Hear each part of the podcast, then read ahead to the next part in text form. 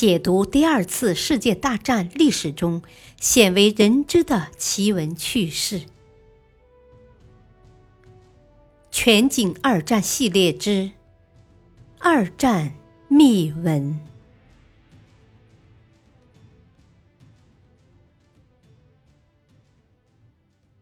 第二章：德军铁甲为何横扫欧洲？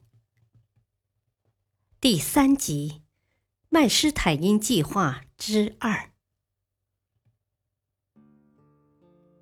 一九三九年十月十九日，德国陆军部制定了代号为“黄色”的入侵方案。该计划其实与施利芬计划没有太大的区别。希特勒向陆军元帅约德尔提出了他的最新想法，即越过阿登森林，对莫兹河畔的色发动进攻。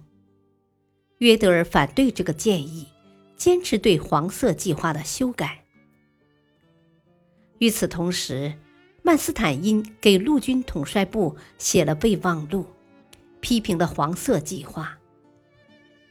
曼斯坦因建议大规模入侵的重点是奥金莱克集团军的南侧，越过莫兹，发动大规模进攻，再顺着阿拉斯布格涅斯线向西推进。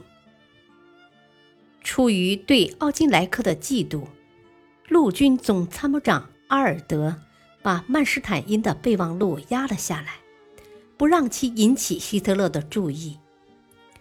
希特勒曾把进攻法国的计划提前到十一月十二日，但由于陆军部的抵制，最终黄色计划再一次被推迟。黄色计划总共推迟了二十九次。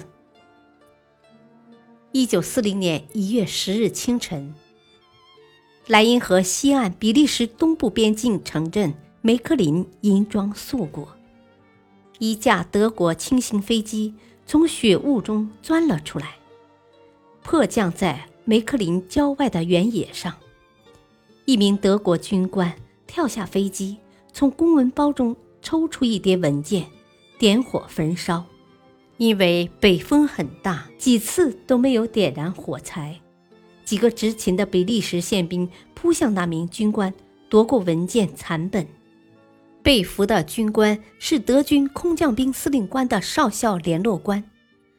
被烧残的文件封面为黄色，被称为“黄色计划”。根据这一计划，德军将在马斯河以南采取守势，强行穿越比利时。荷兰由烈日突破，向北进攻法国东北部。比利时立即把黄色计划残本转送英法两国。英法比和四国针对德军的计划重新调整了军事部署。德国驻比利时武官听过窃听比和两国国王的电话交谈，认为英法比和四国。掌握了黄色计划的秘密，德军参谋部惊慌失措，决定制定替代方案。希特勒不得不暂时把黄色计划搁置起来，其中的原因之一是，希特勒坚决要求重新实施计划时必须建立在极为严密和出人意料的新基础上。整个一月份。曼施坦因都在不断的要求上级采取奥金莱克集团军计划，后被称为曼施坦因计划。一月二十五日，在与布劳希奇共同参加的会议上，曼施坦因严厉地批评了陆军统帅部的方案。统帅部里的高级官员们被曼施坦因的话激怒了，决定动手处理掉曼施坦因。一月二十七日，曼施坦因被派去指挥一支在波兰境内的部队。这种明升暗降让曼施坦因感到痛苦。二月七日和十四日，曼施坦因组织的沙盘作战表明，要通过阿登发动一场进攻，在现实中是可行的。二月十七日，一群包括曼施坦因在内的德军指挥官。